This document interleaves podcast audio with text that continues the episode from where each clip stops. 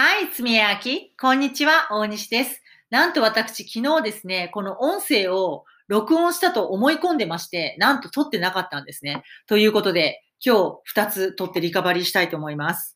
えー、私は昨日東京から、まあ、4時前ぐらいに帰ってきたかな。はい。今回東京に行っていた理由はですね、えー、私が株式投資を学んでいる白坂慎太郎先生という方と YouTube のコラボ動画を撮ってたんですね。はい。今日の7時にアップするんですけど、まあ、よかったら見てください。えー、白坂先生は私のチャンネルの方で、えー、お金と英語の関係、お金、え英語でお金持ちになれるのかというテーマでお話をしていただいてます。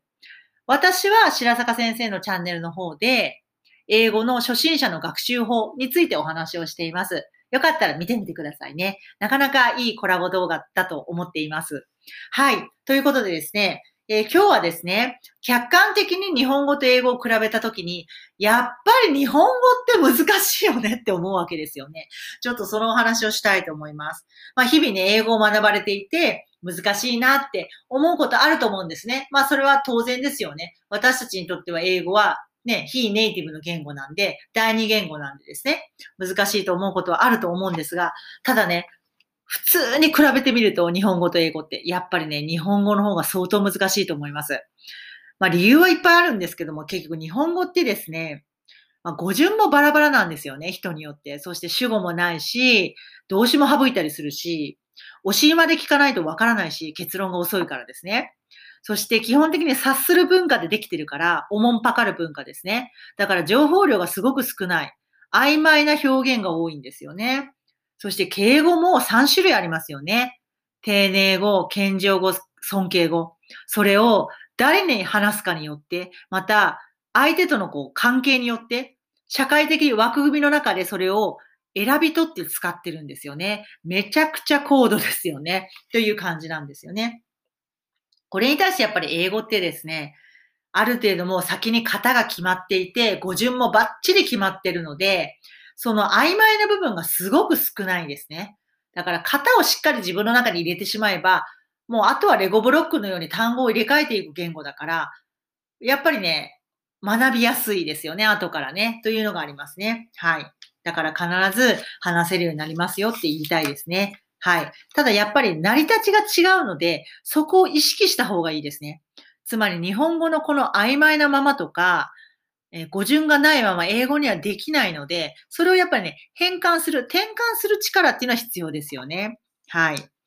まあ日本語ってそうですね。まあちょっと例を言うと、まあ結局最後まで聞かないとわからない言語、お尻に結論があるので、例えば、このうどん美味しいまで言って、美味しかったのか、美味しくなかったのか、美味しそうなのか、美味しそうじゃないのか、とか、そういったことが語尾を聞かないと、ちゃんとお尻までを理解しないとわからないんですよね、日本語って。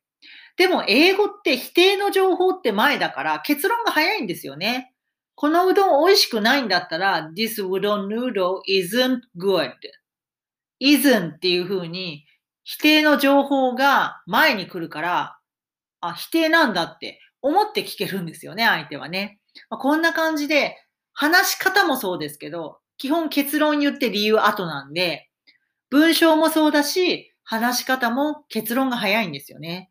こういう風に、もう成り立ちが全然違う感じですよね。で、あと、ま、主語が日本語はないですよね。いちいち私はとかあなたがとか言わないですよね。それを入れてしまうと逆になんか妙に強調になりますよね。私がカツ丼食べたんです。私はカツ丼食べたんです。いちいち入れると、なんか逆に不自然ですよね。なんかすごい強調した感じになりますもんね。でも英語は絶対に自分がやった行為は愛を置かないといけない、主語を置かないといけないっていう文化なんですよね。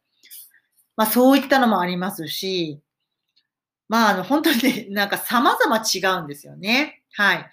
あと、愛ですね。まずこの愛、この愛を表す言葉が日本にどれだけありますか？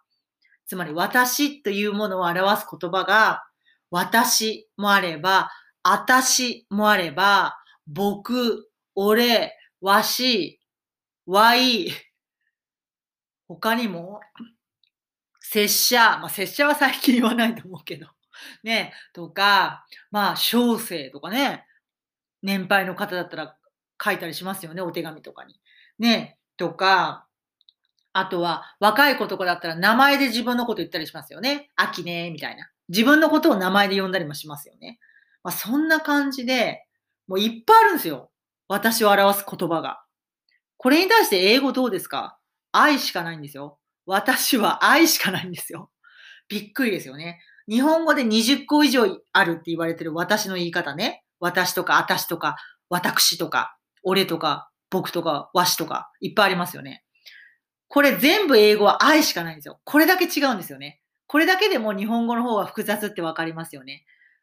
自分のことを表すのに日本語は20個以上ある。でも英語は愛のみなんですよね。だからどんだけ英語の方がシンプルかってことなんですよね。なので英語学習をされている方ですね。英語の方がとってもシンプルなので、シンプルに考えられるようになると英語はぐっと上達が早いです。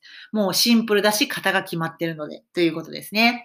はい。ということで今日はこれぐらいにしておきたいと思います。ちょっとこの後またもう一本取りますね。Okay, thank you for listening. See you next time. Bye.